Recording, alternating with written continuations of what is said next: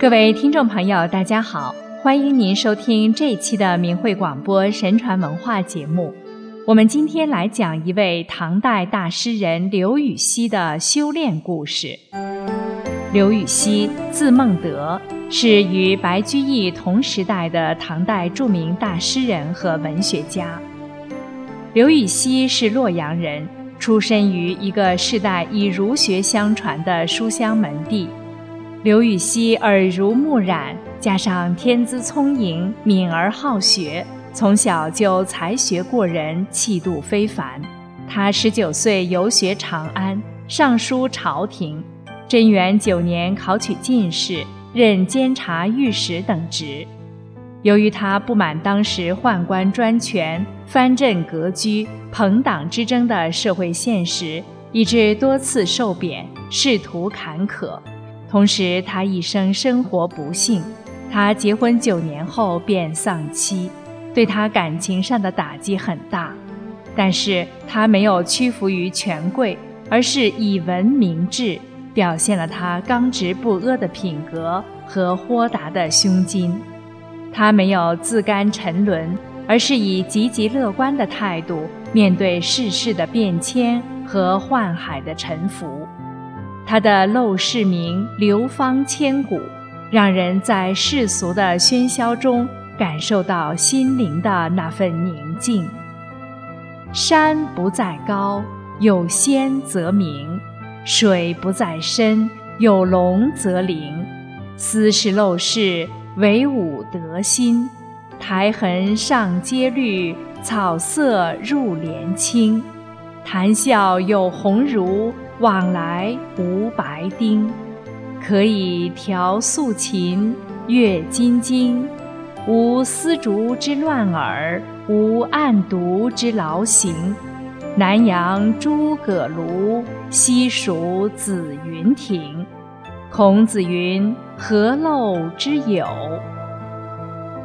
刘禹锡除了是一位大诗人和文学家之外，还是一位修佛之人。他的修炼路和他的人生一样坎坷。开始，他对佛教的认识比较浅，甚至把佛教与养生相提并论。他不同意陶渊明抛官归隐之举，认为在官场中也可逍遥自在。他是个勤于思考的人，但把思考限制在感官所及范围，无法看到更高层次的理。因此，在他的《天论》三篇里，不接受因果报应和天人感应的理，而提出了“天与人交相胜，还相用”的说法。认为任何事物都不能逃乎术而越乎事，这也反映了他放不下自己的远大政治抱负，希望时来运转还有大显身手的机会。这也为他自己在修炼的道路上设下了一个极大的障碍。但刘禹锡毕竟是个有佛缘的人，在他四十八岁时有过一次梦游的经历。受到神人点化，明白了许多道理，特别对以往自己给自己制造思想障碍感到后悔，并因得到点化而深感幸运。这在他的文章《问大君赋并序》里有记载。他一生中有过很多佛门中的朋友，甚至有来自日本遍访名山而又悟性极高的僧人。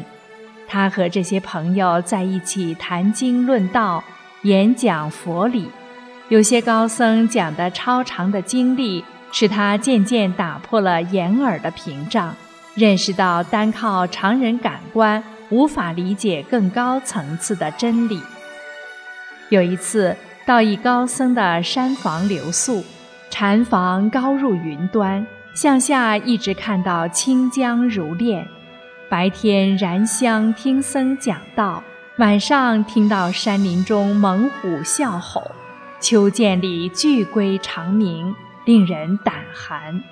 但坐禅者观心入静，各种音响也就悄然而逝。另一位禅师知他求名的心太重，为使他出迷，而让他看到玄关开启，体悟到不可言状的理，明白了人世间这个身体不足为贵，慧性不能因此而受到任何障碍，并产生了要修成正果的希望。刘禹锡另一方面的生活经历，也使他修佛之心渐趋稳定。由于他是有名的文学家。又是大家都知道的修佛居士，因此有佛门中人请他写一些碑铭、塔记之类的文章。他曾为禅宗六祖慧能写过第二碑，其中有“无修而修，无德而德，能使学者还其天时，如黑而迷，望见斗极”的认识。在为牛头山荣大师新塔写的塔记中，他记述了这位高僧曾经坐在石室之中，运用神通，使久旱的山路涌出泉水，从皑皑白雪中生出莲花，制服了一条巨蟒，以及群鹿都来听他讲法的种种意象。他还在一位高僧的碑文中记述道。在这位高僧作画以后，火化而得舍利子，晶莹如珠者，竟有几千粒之多。他和白居易是同年出生的，一次相遇使他们交上了朋友。公元八百二十六年，他从河州罢官返洛阳，白居易从苏州归洛，两人在扬州相逢共饮，席间。白居易赠他一首诗，对他仕途坎坷深表同情和安慰，也为自己的类似经历而叹息。白居易在诗中说：“为我饮杯添酒饮，与君把箸击盘歌。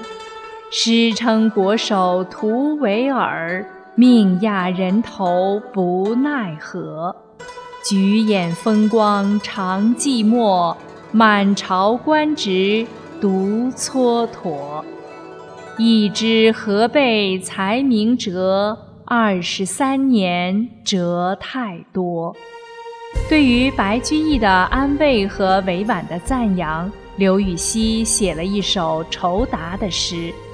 他在诗中说：“巴山楚水凄凉地。”二十三年弃置身，怀旧空吟闻笛赋，稻香翻似烂柯人。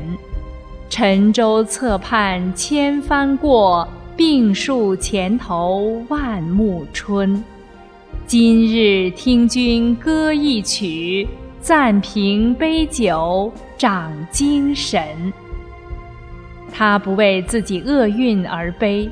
能为他人成功而喜，对世事变迁和宦海沉浮表现了十分豁达的胸怀。